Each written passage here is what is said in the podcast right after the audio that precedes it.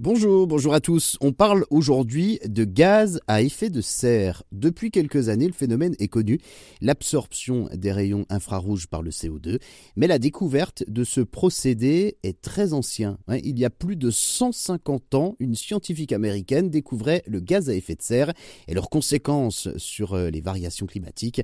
C'est Eunice Newton Foote qui a donc publié pour la toute première fois des découvertes selon lesquelles le CO2 piège la chaleur. Alors ça fait donc 200 ans que les scientifiques étudient le gaz à effet de serre.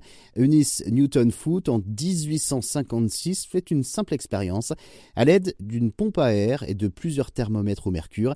Elle avait donc placé successivement de l'air humide, du CO2 et de l'hydrogène dans deux cylindres de verre avant de les laisser exposer au soleil. Elle constate que l'air humide devient plus chaud que l'air sec, mais surtout que le dioxyde de carbone piégé dans les cylindres devient bien plus chaud et met bien plus de temps à refroidir que les autres gaz lorsqu'ils cessent d'être exposés au soleil.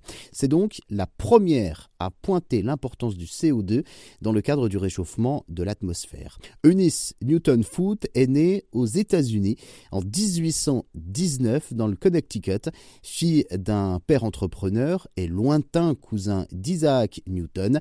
Eunice Newton était à cette époque une des rares femmes à avoir suivi des études scientifiques.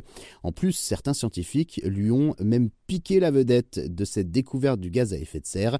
Il faut dire que les femmes savantes à cette époque étaient euh, très peu prises au sérieux. En 1856, euh, c'est d'ailleurs un de ses collègues masculins qui présente ses travaux devant une assemblée de scientifiques. Il aura fallu à Eunice Newton-Foote 155 ans pour qu'elle commence donc à obtenir un début de reconnaissance pour ses découvertes, puisqu'en 2020, ses recherches ont enfin été publiquement présentées et reconnues.